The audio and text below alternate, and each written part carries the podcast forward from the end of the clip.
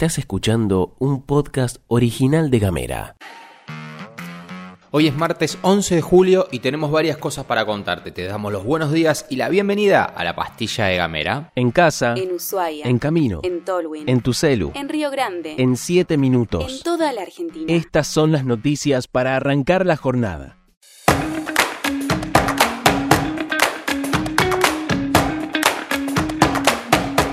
Hola, ¿qué tal? ¿Cómo te va? Qué lindo que es reencontrarnos y arrancamos con dos pegaditas en un mismo segmento porque se conoció que el intendente de Río Grande, Martín Pérez, y AT firmaron un acuerdo para el aumento salarial. Las partes acordaron un incremento del 25% aplicado al salario básico en tres tramos, 8.33 en agosto, lo mismo en septiembre y lo mismo en octubre.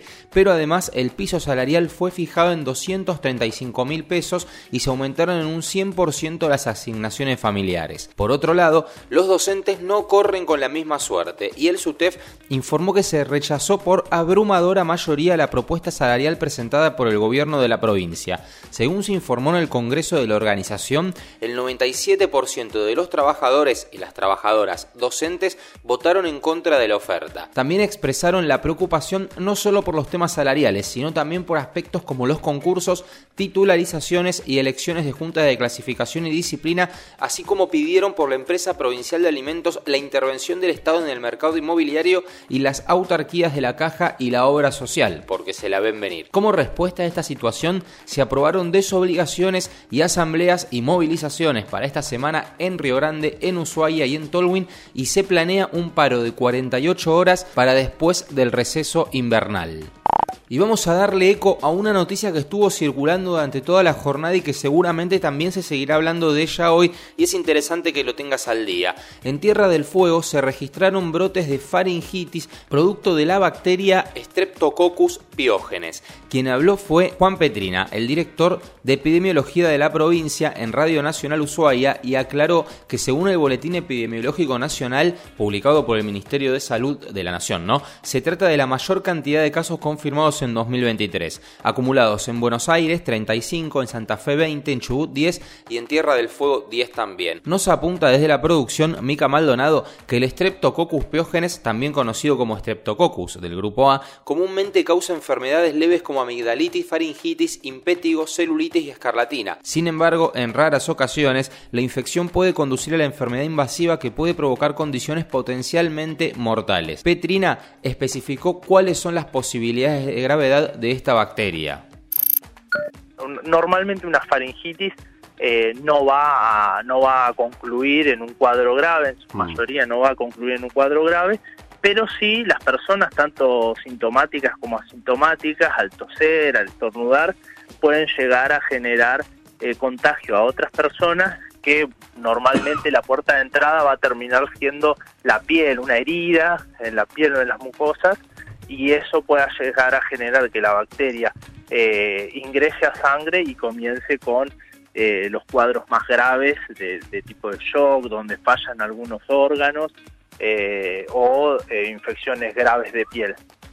Y cambiamos de tema porque con información de Desde las Bases y del propio sindicato te contamos que el Superior Tribunal de Justicia decidió descontar los días por las medidas de fuerza que realizó el CEJUP y que venimos hablando acá. Esto se aplicó de una sola vez y no de manera fraccionada, lo que es inédito para este tipo de medidas de fuerza. Desde el gremio señalaron que quedaron decenas de trabajadores y trabajadoras, en muchos casos únicos sostén de familia, en una mayor situación de vulnerabilidad. Esto es porque por decisión el Superior Tribunal de Justicia ordenó no hacer descuentos por las medidas de fuerza realizadas a los integrantes de la comisión directiva que hicieron los paros y gozan de tutela sindical. Según fuentes gremiales, como te decía, esto fue un hecho inédito y algunos entienden que se hizo para intentar marcar una división al interior del sector. Además, se sumó también a las medidas de fuerza a la Unión de Empleados de Justicia de la Nación, que es el, el otro sindicato en el que están afiliados varios integrantes del Superior Tribunal, con una retención de horas los días lunes, martes y miércoles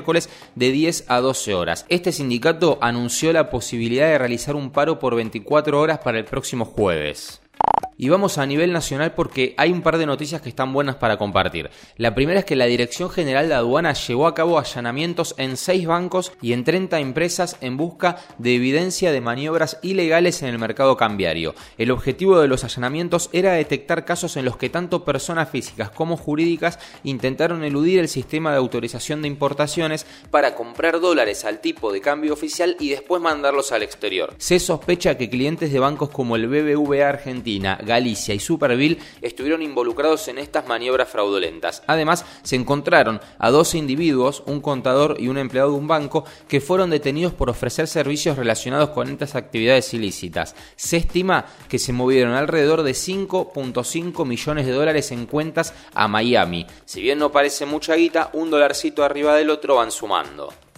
Y por último, compartimos un enfrentamiento público entre la vicepresidenta Cristina Fernández de Kirchner y el exmandatario Mauricio Macri relacionado con el gasoducto Néstor Kirchner y la política energética argentina. Esto parecería estar dentro del segmento Están en una, pero estamos hablando de algo clave, algo de Estado, que es qué es lo que sucede con relación a justamente la política energética. En el cruce de declaraciones en Twitter, Cristina Fernández de Kirchner tildó de muy mentiroso a Macri y recordó que fue el único presidente en perder una relación Esto se produjo después de que Macri criticara la demora y el costo de gasoducto Néstor Kirchner en el acto de inauguración y tildara a los gobiernos de Néstor y de Cristina como de ineficientes, como de malos gobiernos. La vicepresidenta defendió la gestión de esos 12 años y resaltó la ampliación de la capacidad de producción y transporte de gas entre 2003 y 2015 con la instalación de 3.211 kilómetros de gasoductos troncales. En contraste, señaló que durante el gobierno de Macri solo se instalaron 53 kilómetros de gasoductos, 3.211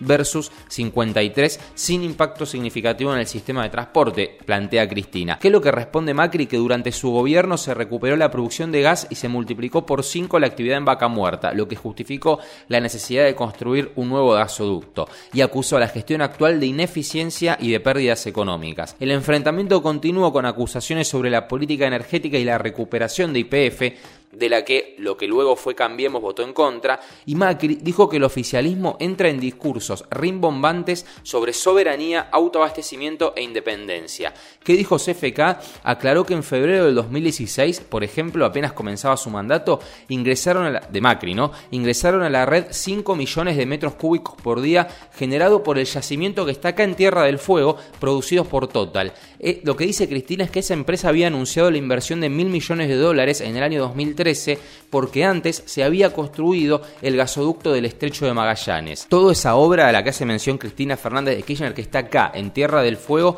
aumentó la capacidad de transporte desde nuestra provincia de 11 a 18 millones de metros cúbicos por día. Bueno, y acá salimos de los textuales y te cuento que el famoso proyecto Fénix es una continuidad de esto y lo que se dice es que para 2025 estos pozos van a sumar a la producción de gas nacional unos 10 millones de metros cúbicos diarios, lo que equivale al 8% de la producción gasífera actual en todo el país. Gamera es un medio multiplataforma pensado, para vos. Mandanos un mensaje de WhatsApp al 549-2901-502990. Recibí nuestros contenidos en tu celular y hablemos distinto. Hemos llegado al final de la pastilla de Gamera. Te recordamos que podés recibir este informativo directamente en tu celular enviando un mensaje de WhatsApp al 2901 50 Este podcast fue producido por Mica Maldonado y por quien te habla, Gastón Lodos. Que tengas una excelente jornada de martes. Gracias.